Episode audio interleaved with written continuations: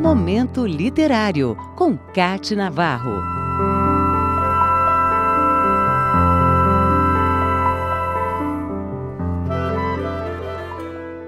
Um criador de palavras, inventor de frases e com uma capacidade enorme para intervenções semânticas e sintáticas.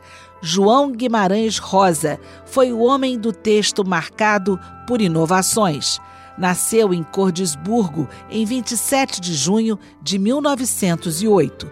Cordisburgo quer dizer Burgo do Coração. Filho do juiz de paz e comerciante Flor Duardo Pinto Rosa e de Francisca Guimarães Rosa, o menino que tinha cinco irmãos se destacou desde pequeno pela facilidade no aprendizado com os idiomas e linguagens tinha seis anos quando começou a aprender francês. Muito tempo depois, em uma entrevista para a prima, se orgulhava do que sabia falar, no caso, português, alemão, francês, inglês, espanhol, italiano, esperanto, um pouco de russo, lia o latim, o sueco, o holandês e o grego. Chegou a estudar a gramática do japonês, do húngaro, do hebraico, do árabe, do polonês, do tupi, do finlandês, enfim. Era um curioso apaixonado pelo funcionamento de outras línguas no mundo e que se divertia estudando e aprendendo. Foi em Belo Horizonte que passou a infância e depois concluiu o curso de medicina.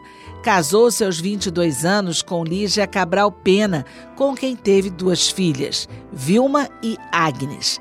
Na época, foi trabalhar em Itaguara, distrito de Itaúna, também em Minas Gerais, e ali conheceu mais de perto o interior.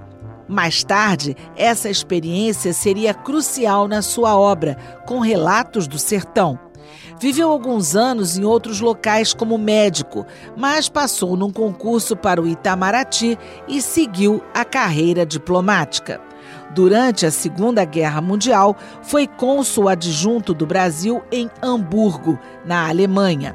Lá conheceu Aracide Carvalho, funcionária do Itamaraty, que ajudou na fuga de judeus para o Brasil, emitindo mais vistos que o legalmente permitido. Por essa ação humanitária, ela recebeu um reconhecimento do Estado de Israel. Guimarães Rosa se separou da primeira esposa Lígia e casou-se com Araci. Na época, ele ainda trabalhou como embaixador em Bogotá e Paris. De volta ao Brasil, foi eleito para a Academia Brasileira de Letras em 1963, mas, temendo sofrer com a forte emoção, só resolveu tomar posse quatro anos depois, quando, em tom de despedida, disse: abre aspas, a gente morre é para provar que viveu. Fecha aspas pois Guimarães Rosa morreu três dias depois dessa cerimônia, vítima de infarto.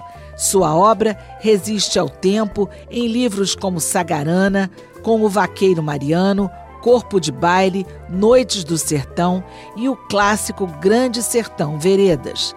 Este livro foi descrito pelo próprio Guimarães Rosa como uma autobiografia irracional a história do sertão de Riobaldo, do amor por Diadorim, da linguagem poética da alegria e do medo.